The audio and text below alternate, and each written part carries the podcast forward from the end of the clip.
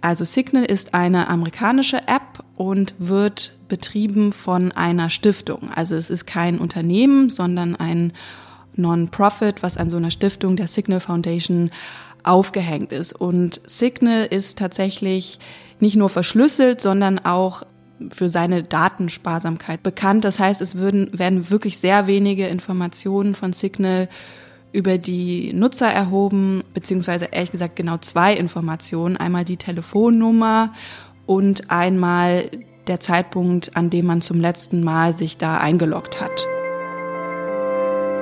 Hinter der Geschichte. Der wöchentliche Podcast für Freunde der Zeit. Eine der meistgenutzten Apps der Deutschen ist WhatsApp und mit sehr hoher Wahrscheinlichkeit haben auch Sie die App auf Ihrem Smartphone installiert. In den letzten Wochen suchen aber immer mehr Nutzer auch nach Alternativen zu WhatsApp, denn seit 2014 gehört WhatsApp zum Facebook-Konzern und im Januar wurden die Nutzer dazu aufgefordert, neue Datenschutzbedingungen zu akzeptieren, die es Facebook wahrscheinlich erlauben, mehr Daten über die Nutzer zu sammeln und dafür zu nutzen, ihnen personalisierte Werbung auszuspielen. Dagegen hat sich einiges an Widerstand mobilisiert und Apps wie zum Beispiel Signal, Threema oder Telegram, also Alternativen zu WhatsApp, sind in den Download-Charts bei Apple und bei Google in die Höhe geschossen. Mein Name ist Lennart Schneider von den Freunden der Zeit und mein Gast heute im Podcast ist Ann-Kathrin Nezig.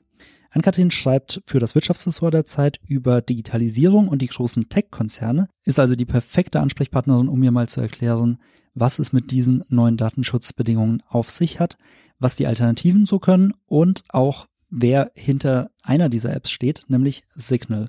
Für die aktuelle Zeit hat sie den Gründer von Signal, nämlich Moxie Marlinspike, porträtiert. Und das ist eine ganz spannende Persönlichkeit, die auch einiges über den aktuellen Stand der Textszene verrät. Hallo an Katrin. Hallo. Zunächst mal zu WhatsApp. Äh, für alle, die das Thema jetzt noch nicht mitbekommen haben, was hat es mit diesen neuen Datenschutzerklärungen auf sich? Ja, das ist tatsächlich gar nicht so leicht zu sagen, weil diese neuen Datenschutz Erklärungen tatsächlich wirklich wahnsinnig kompliziert sind. Ich habe mir das mehrmals durchgelesen und habe es immer noch nicht so richtig verstanden, um ehrlich zu sein. Und bin da aber auch nicht alleine. Sogar Leute zum Beispiel vom Chaos Computer Club, die ja wirklich die totalen Experten auf diesem Gebiet sind, haben mir gesagt, dass sie das selbst gar nicht so richtig verstanden haben. Aber im Prinzip geht es tatsächlich darum, dass WhatsApp ja seit 2014 zu Facebook gehört zu einem sehr großen Konzern, der ja von Werbung lebt. Und WhatsApp ist nicht so richtig so eine Cash-Cow für Facebook bislang, weil Werbung da sehr wenig verbreitet ist und das will Facebook natürlich ändern und WhatsApp stärker nutzen, um Werbung zu schalten und um damit letztendlich Geld zu verdienen. Und das ist tatsächlich so ein bisschen der grobe Rahmen dieser neuen Datenschutzbedingungen, wobei man der Fairness halber natürlich sagen muss, dass die jetzt erstmal verschoben wurden aufgrund dieses Aufschreis auch tatsächlich und die jetzt auf den 15. Mai vertagt wurden.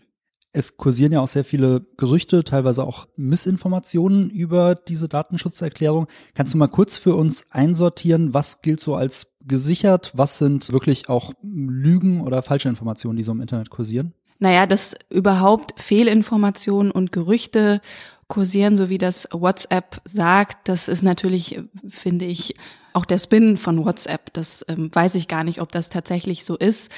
Es ist natürlich so, dass bei WhatsApp die Kommunikation an sich, also die Nachrichten und die Anrufe und Videoanrufe, die man darüber macht, dass die schon seit ziemlich langer Zeit auch verschlüsselt sind, Ende zu Ende verschlüsselt sind. Da spielt auch unser Freund Moxie Marlinspike eine Rolle, da können wir ja gleich nochmal drüber reden. Also es ist jetzt nicht so, dass WhatsApp oder auch Facebook alle Kommunikation mitliest, die bei WhatsApp stattfindet. Es geht vor allen Dingen natürlich auch um die Metadaten, die WhatsApp tatsächlich in größerer Anzahl sammelt als beispielsweise Signal oder auch Threema, auch so eine andere alternative Messenger-App, da können wir auch gleich noch ein bisschen drüber reden. Und da finde ich es total interessant. Die meisten Leute wissen das natürlich überhaupt gar nicht, was WhatsApp für Metadaten sammelt. Aber da gibt es so ein paar Tricks, äh, die kann ich ja jetzt auch mal verraten, wie man das auch als Nutzer selbst rausfinden kann. Und zwar kann man einmal in den App Store gehen, also bei, bei Google oder bei App und einfach mal so ein bisschen auf, also nach WhatsApp suchen und dann draufklicken. Und da findet man jetzt auch seit relativ kurzer Zeit so eine Auflistung von Metadaten, die WhatsApp wahrscheinlich erhebt, so steht das da tatsächlich formuliert. Oder aber man kann auch direkt in die App gehen bei WhatsApp und äh, sich so ein bisschen durch die Einstellungen klicken und dann kann man sich einen Bericht bestellen. Das dauert dann drei Tage, bis der einem aufs Handy gespielt wird und dann sieht man tatsächlich, was für Daten WhatsApp sammelt. Du hast ja gerade schon gesagt, WhatsApp kann nicht die Nachrichten mitlesen, aber eben diese Metadaten. Könntest du noch mal ganz kurz erklären, was genau diese Metadaten sind und warum die so wichtig und so kritisch in der Diskussion auch sind? Also Metadaten bedeutet, dass nicht die Inhalte einer Kommunikation erfasst werden oder gesammelt werden, sondern die Art und Weise der Kommunikation, so würde ich das vielleicht mal sagen da, ähm, also wie gesagt, ist ja tatsächlich alles ein bisschen undurchschaubar und das ist auch so ein bisschen die Strategie von WhatsApp, dass die da sehr vage bleiben. Ich habe auch tatsächlich nochmal bei WhatsApp nachgefragt und habe da auch so ein bisschen so eine unbefriedigende Antwort gefunden. Also die haben das jetzt nicht so ganz klar beantwortet, aber ein Beispiel für Metadaten ist beispielsweise der Standort, also wo man sich als Nutzer befindet oder auch sowas wie die Kontakte, die man pflegt und alles, was sozusagen Aufschluss darüber gibt, wie man eigentlich WhatsApp nutzt. Das ist ja auch nicht das erste Mal, dass WhatsApp in der Kritik steht. Ich persönlich erinnere mich noch, als es 2014 von Facebook gekauft wurde, gehörte ja auch zu den vielen Leuten, die damals schon dann Telegram als Alternative runtergeladen haben, habe aber gemerkt, dass es zwar viel diskutiert wurde, aber nach einer Zeit auch die Leute doch bei WhatsApp geblieben sind und die anderen Apps häufig eher so als Zweit-Apps verwendet wurden oder irgendwann dann auch gar nicht mehr. Glaubst du, jetzt ist die Situation anders? Glaubst du, da wird sich wirklich was verändern? Na, ich glaube schon, dass tatsächlich jetzt so eine Art Massenmigration auch zu Signal und zu anderen Messenger-Diensten stattgefunden hat. Aber wenn man ehrlich ist, ich benutze immer noch WhatsApp vor allen Dingen, weil die meisten Leute, mit denen ich so chatte, da immer noch sind.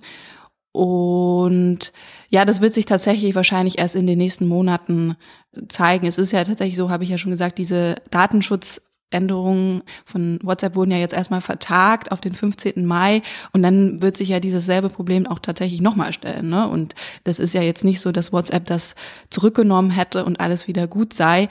Also ich glaube, das ist tatsächlich ein spannendes Thema, was man noch weiter beobachten muss. Aber tatsächlich, das ging wahrscheinlich nicht nur mir so, sondern so ziemlich allen Leuten, mit denen ich auch gesprochen habe, dass bei Signal jetzt immer mehr so Nachrichten aufpoppen, so und so ist jetzt bei Signal, selbst die Oma oder die, die Mutter ist jetzt bei Signal und das ist ja tatsächlich schon so ein kleines Zeichen dafür, dass sich da wirklich auch im größeren Umfang was getan hat. Viele Namen von Alternativen sind jetzt schon gefallen. Signal, Threema, Telegram. Würdest du uns noch mal einen kurzen Überblick geben, was das für Apps sind, was die vielleicht auch besonders macht und auch wer da gerade die Nase vorne hat im Rennen? Ja, wir können ja mal anfangen mit Signal, weil ich ja jetzt den Gründer von Signal auch porträtiert habe. Also Signal ist eine amerikanische App und wird betrieben von einer Stiftung. Also es ist kein Unternehmen, sondern ein Non-Profit, was an so einer Stiftung der Signal Foundation aufgehängt ist. Und Signal ist tatsächlich nicht nur verschlüsselt, sondern auch für seine Datensparsamkeit, so heißt das ja in, im IT-Sprech, bekannt. Das heißt, es würden, werden wirklich sehr wenige Informationen von Signal über die Nutzer erhoben, beziehungsweise ehrlich gesagt genau zwei Informationen. Einmal die Telefonnummer und einmal der Zeitpunkt, an dem man zum letzten Mal sich da eingeloggt hat. Da tatsächlich so wenig Informationen erhoben werden, das ist jetzt nicht einfach was, was Signal behauptet, sondern das kann man tatsächlich auch überprüfen, wenn man sich ein bisschen auskennt, weil bei Signal ist alles komplett Open Source, das heißt der Code, der ähm, sozusagen das Innenleben von Signal, das ist alles offen zugänglich. Das heißt, wenn man, ja, wenn man IT-Experte ist, kann man sich das auch selbst angucken und kann sich selbst versichern, dass das tatsächlich so ist. Die zweite App, die jetzt auch sehr viel in der Diskussion ist, das ist Telegram, ist im Prinzip auch ein Messenger, der sehr ähnlich wie, wie Signal oder WhatsApp auf den ersten Blick aussieht, aber eigentlich ist das meiner Meinung nach mehr ein soziales Netzwerk oder beziehungsweise es hat auch die Komponente eines sozialen Netzwerks, weil man da mit Tausenden und auch Hunderttausenden teilweise sich in so Gruppen austauschen kann. Und da haben wir tatsächlich auch, kann ich ja nochmal für den äh, Kollegen Werbung machen, auch eine sehr interessante Geschichte in der aktuellen Zeit im Ressort Entdecken, wo es darum geht, dass sich auf Telegram ja wahnsinnig viele Verschwörungstheoretiker, Attila Hildmann ist vielleicht der bekannteste oder auch der Wendler, dieser ehemalige Schlagersänger oder jetzt ähm, auch Verschwörungstheoretiker tummeln. Und ja, Telegram ist tatsächlich nicht standardmäßig verschlüsselt. Das ist vielleicht noch für die Nutzer ganz interessant und ist auch eine ursprünglich eine russische App was auch sehr interessant ist. Und dann zu guter Letzt gibt's noch Threema, das ist auch ziemlich sicher, auch von Datenschutzexperten so als ziemlich sicher deklariert. Und die kommen aus der Schweiz und sind nicht kostenlos. Das heißt, wenn man sich die runterlädt, dann muss man einmal vier Euro zahlen. Und das ist quasi das Geschäftsmodell von Threema. Also da zahlt man als Nutzer und dafür kann man dann aber sicher sein, dass die Kommunikation da auch sicher ist und man nicht sozusagen eigentlich in erster Linie Werbekunde ist. Das Geschäftsmodell ist ein gutes Stichwort, weil das führt ja letztlich zu vielen dieser Probleme, über die wir hier sprechen, nämlich, äh, dass Facebook einfach sein Geld über Werbung verdient. Wie ist es denn bei Signal zum Beispiel? Du hast schon gesagt, dahinter steckt eine Stiftung, aber die Entwicklung von so einer App ist ja auch wahnsinnig teuer. Haben die irgendein Geschäftsmodell, um das zu refinanzieren? Nee, also die haben tatsächlich kein Geschäftsmodell. Die müssen sich gar nicht um, ums Geld verdienen kümmern die haben eine Spende bekommen von Brian Acton. Brian Acton, das ist einer der WhatsApp-Gründer, das ist auch total interessant. Der, ja, der so ein bisschen sich abgewandt hat von WhatsApp, also beziehungsweise da ausgestiegen ist, nachdem Facebook das gekauft hat. Und ja, der hat einfach diese 50 Millionen aus seinem Vermögen, was er natürlich auch aus diesem WhatsApp-Deal gemacht hat, zur Verfügung gestellt und davon leben die Programmierer rund um Moxie Marlin Spike. Und es ist tatsächlich aber auch so, dass das ein wirklich ziemlich kleines Team ist. Ich weiß jetzt ehrlich gesagt nicht, wie viele Leute bei WhatsApp arbeiten, aber das sind mit Sicherheit mehr als 35 Leute, die bei Signal, bei dieser Foundation arbeiten. Und ja, die, das sind schon ziemlich so Idealisten tatsächlich auch, ne? Also die verdienen auch schon natürlich Geld, das ist klar, aber die ticken grundsätzlich ein bisschen anders als viele andere Programmierer, würde ich sagen, und viele andere Leute, die sich beispielsweise im Silicon Valley sonst so tummeln. Welches Buch begeistert Sie gerade? Diese Frage stellen wir Prominenten, Zeitjournalistinnen und Leserinnen regelmäßig. Die Antworten finden Sie im neuen Literaturnewsletter der Zeit, Was wir lesen.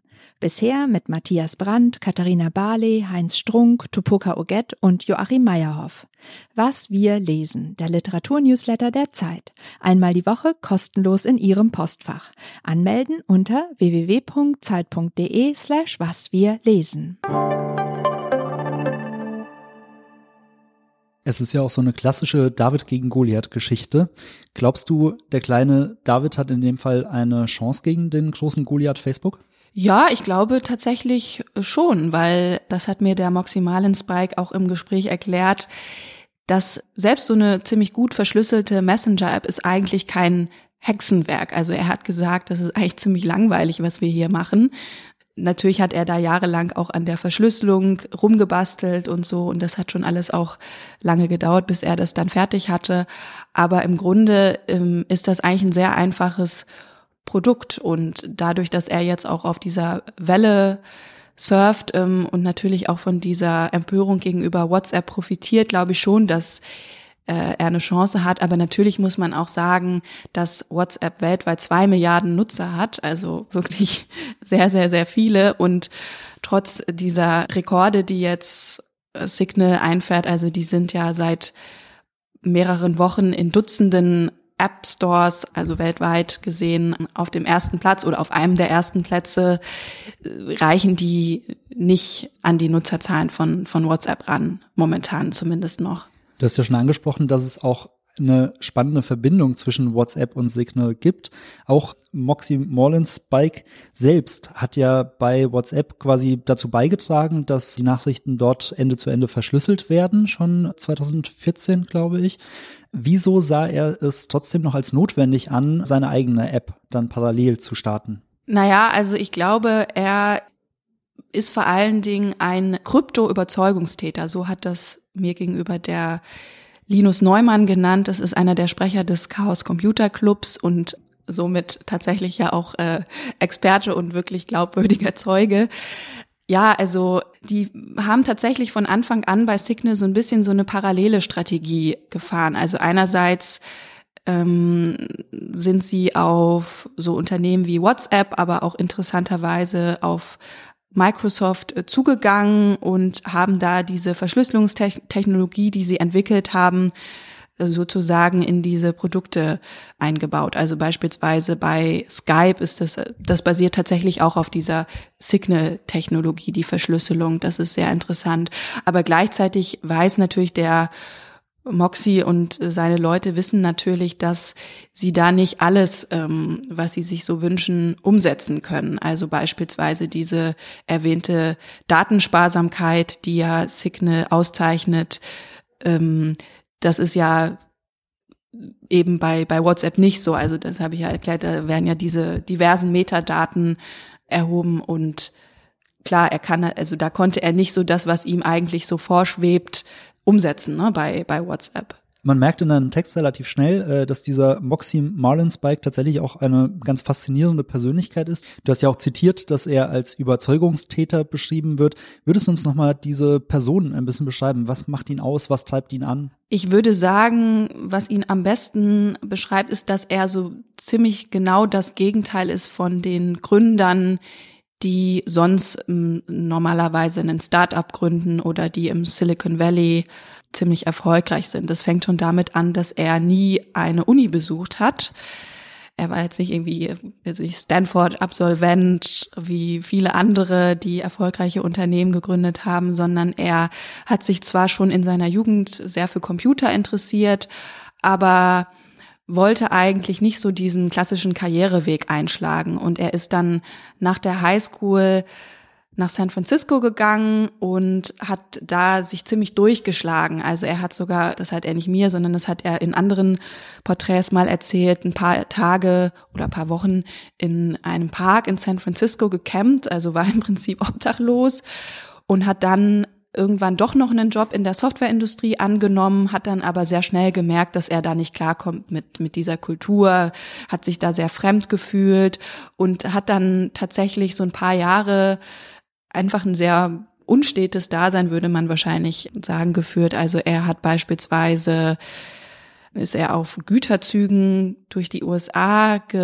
getrampt, wenn man das so nennen will, was ich mir ziemlich gefährlich vorstelle, ehrlich gesagt, hat sich dann auch Segeln beigebracht, ist durch die Karibik gesegelt und ist sogar mal einmal, das ist ähm, natürlich nicht wirklich eine lustige Geschichte, fast ertrunken in der Bucht von San Francisco. Das kann man, wenn man sich dafür interessiert, auf seinem persönlichen Blog sich nochmal sehr eindringlich nachlesen und wurde quasi wie ein Wunder im, im allerletzten Moment, bevor er ertrunken bzw. erfroren ist, von einem Boot aufgegabelt. Wow. Ein spannendes Detail über ihn ist sein Name. Also Moxie Marlinspike klingt ja schon nach einem sehr ungewöhnlichen Namen und das liegt daran, dass es ein Pseudonym ist. Er hält seine eigene Identität geheim, passt auch ein bisschen natürlich zu seinem ganzen Ansatz. Macht ihn das aus deiner Sicht mehr oder weniger glaubwürdig und vertrauenswürdig? Ich würde sagen, dass, also so würde ich das gar nicht sehen, ehrlich gesagt. Ich glaube, man muss das tatsächlich als Teil seiner Persönlichkeit sehen oder oder so tickt er halt, ne? Hast du ja gerade schon gesagt, dass das natürlich auch also Datenschutz und Privatsphäre ist ihm naturgemäß sehr wichtig und er hat einfach ein sehr breites Verständnis von Privatsphäre. Also er redet tatsächlich, ich habe ihn auch nicht gefragt, ob er mir äh, seinen echten Namen verrät. Äh, ich habe das einfach mal so als gegeben hingenommen weil das in, in anderen Texten, die ich zur Vorbereitung gelesen habe, auch so stand, dass, also Moxie ist tatsächlich wohl ein Spitzname, den er schon seit seiner Kindheit hat und Marlin Spike ist einfach ein Name, den er sich vermutlich ausgedacht hat. Aber er ist halt, das hat man auch wirklich, äh, als ich mit ihm telefoniert habe über Signal, gemerkt, er er ist schon irgendwie ein bescheidener Typ. Er stellt sich selbst nicht so gerne in den Vordergrund. Er hat auch immer von wir gesprochen, also immer von seinem Team und so und hat jetzt nie so den Eindruck erweckt, dass er sich das alles alleine ausgedacht hat. Aber er ist bei so ansatzweise persönlichen Fragen nach seiner Motivation beispielsweise oder auch nach seinen nach seiner Bekanntschaft mit Edward Snowden ist er ziemlich einsilbig geworden und man hat gemerkt, dass er da nicht so total gerne drüber redet. Wenn man mal so ein bisschen an die Geschichte des Internets zurückdenkt, ist das ja so als große Utopie gestartet und die ersten Internetpioniere waren, glaube ich, sehr viele auch von seinem Schlag, die einfach eine große Vision hatten, Überzeugungen hatten und in den letzten Jahren kamen dann die großen Tech-Konzerne, haben Monopole aufgebaut und das hat das Internet stark verändert. Was würdest du sagen, ist schiefgelaufen? Oh, das ist eine sehr große Frage hm, was ist schiefgelaufen? Naja, also ich glaube tatsächlich, dass die allermeisten oder viele, viele Internetkonzerne, die jetzt sehr erfolgreich sind, nehmen wir mal Google oder Facebook, denen ist eigentlich, um Geld zu verdienen, nichts Besseres eingefallen, als Werbung zu schalten.